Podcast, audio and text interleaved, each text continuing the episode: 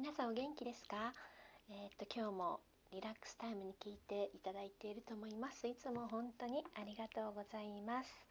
えー、っとエアコンをね普通に使って暮らしております。本当はねあの涼しいところに憧れたりもするんですけれどもねあの若い頃はやっぱりあの夏ね一大ブームとなった清里？清里とかね。そうなんですあとはですね海？愛知県なんで海ねあのありますよね。プール。長島スパーランドとか。ねあの若い頃はその辺で遊んだりもしましたけれどあの今はもうあの紫外線の量もですね半端ない量ですし暑さもあの本当に何だろうな10年くらい前から体温と同じみたいに言ってたのはですね今や体温平均平熱超えもう39度とかね最高気温言っているので私も40度いくのも時間の問題だなと思うんですけどあの温暖化には協力しなきゃいけないんですけどエアコンは使わなきゃなって感じであの今日もですねエアエアコンの効いた部屋でですねぼっちで ほぼ一人暮らしなんで ぼっちでえっとお話しする相手もねなかなかあの数少ないのでいつもいつも同じ人捕まえてですね延々喋ってもご迷惑かかりますからあの一人でですねお話をこうしてですねさせていただいております。えーと、今日はですね前回あのエリック・サティをねあのの、えー、自分のペディを聞いてくださってやってるっていうお話をしねあのお便りいただいて、えーと、もうお便りいただけたことが感激してですねサティのことスルーしてしまいましたのであの、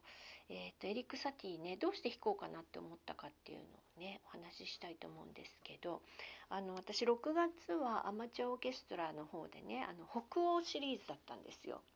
あのそれはもう全部北欧で揃えようっていうあの意味がどれぐらいあったかわからないんですけどあの誰かのね生誕とかあったのかどうかちょっとわからないんですけどあの6月にシベリウスとかあのグリーブとかねのあのプログラムをやってたんですよ。で6月終わりました7月頭はですねあの、えー、一応私、まあ、お弟子さんといいますか生徒さんたちの あの発表会がありましてそこでですねあのサティを弾こうっていうことになったんですね。あのこれはですねあの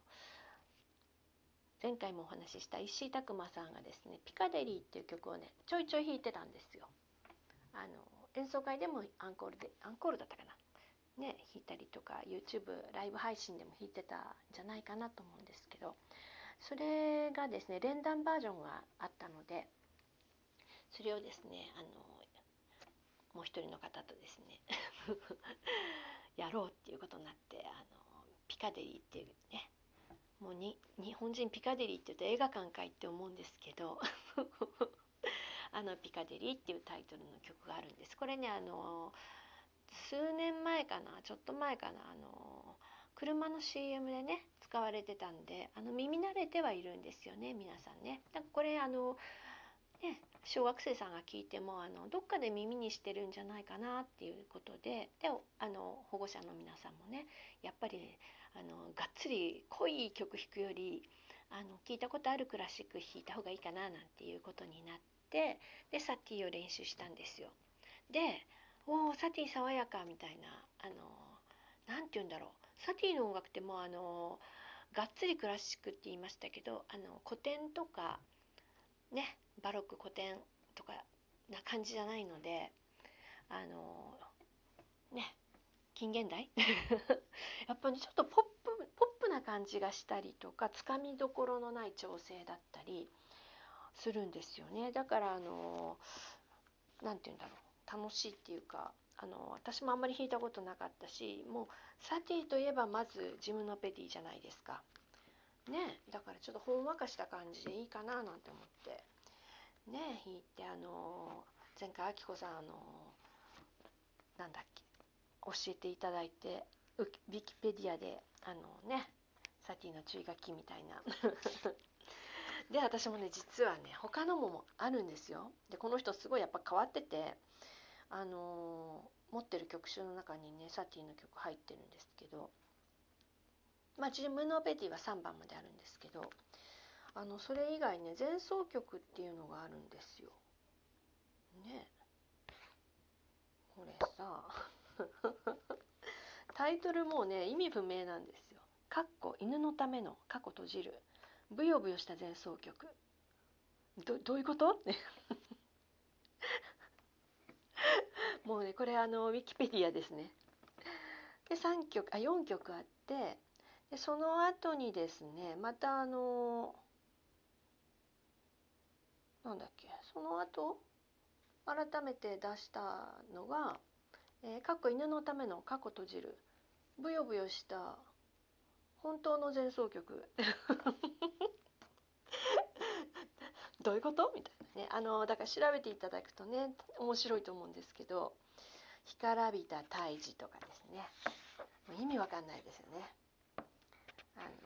またこれもね読むとあのパロディ版なんだとかねちょっとこうちょっといろいろ長くなっちゃうしあのこれあのどなたかから著作権とかもあるのであのあんまりあれですけど是非ね見てみてください。はい？っていう感じで。ねサティさん。一番なんかキャッチーなんですよねあのジムのペティね。うんそうなんですよ。あれねあのー楽譜はパッと見ると意外とあの簡単そうに見えるのでちょっとね脳トレにおすすめしますけど実はなんか弾きにくいんですよ意外と分かんない時は聞いてくださいこれどどどどの指で弾けばいいんですか？みたいな。あのブンチャンブンチャンね。右手すごい簡単だ。うん。2人で弾くとすぐ弾けちゃうかもしれないですね。1人右手で1人左手でね。それもなんか楽しいかもしれないですね。ねえ。そんな感じですよサティさんね。そうなんじゃだからそのブヨブヨとかあの干からびたとかっていうのは私も楽譜持ってるだけで全然弾いてないんですよ。ねえ。あのどんな曲なんだろうっていうとこから始まるのでなかなかねあの練習とかが追いつかなくてですね。ちょっとね言い訳ですけど。なな何せですねあのもうオーケストラの次の練習始まっててってあの言い訳タイムです今からね。もうそっちの練習に今取り掛かってたらあのピアノも新曲がなかなか譜読みができなくってねあの今回はですねあのオーケストラがあの来年1月になったので本番がねあの指揮者の先生がですねニューイヤーコンサート風にやろうみたいになって「はい」って感じであのやったことない曲ばっかりなんですよ。でウィーンフィルがよく演奏するあのシュトラウスさんのヨハン・シュトラウスさんの、えー、なんだっけポルカ？ね。あの今時あの YouTube でもね見れるので今年見た方いらっしゃるかな？ニューイヤーコンサートね。ダンスするんですよ。ね社交ダンスみたいのとかね。であの春の声とかね。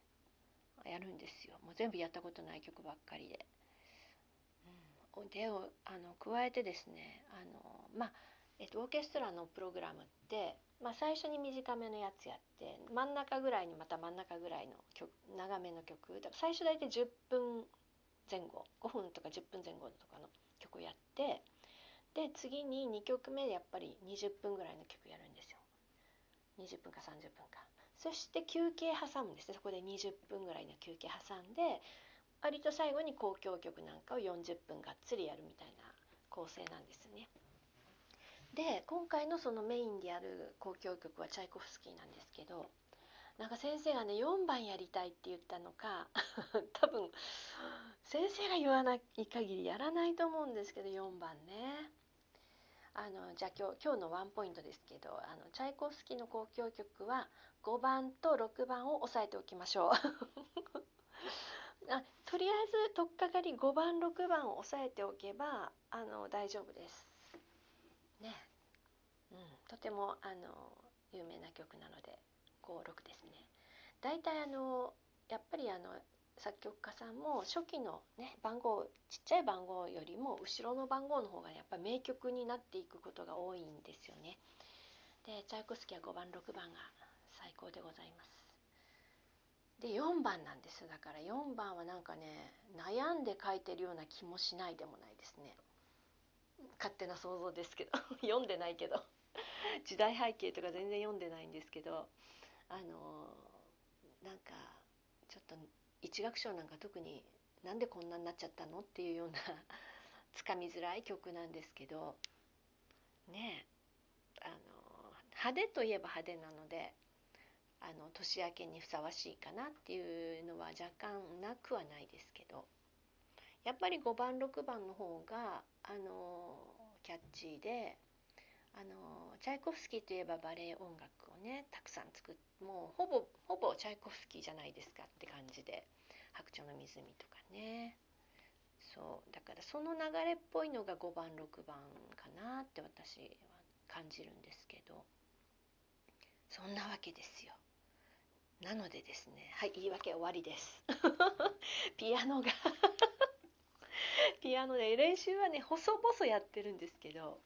あのなかなかねピアノの録音もね進まなくてあのちょっとやってみたいなと思うんですけどね。ねあの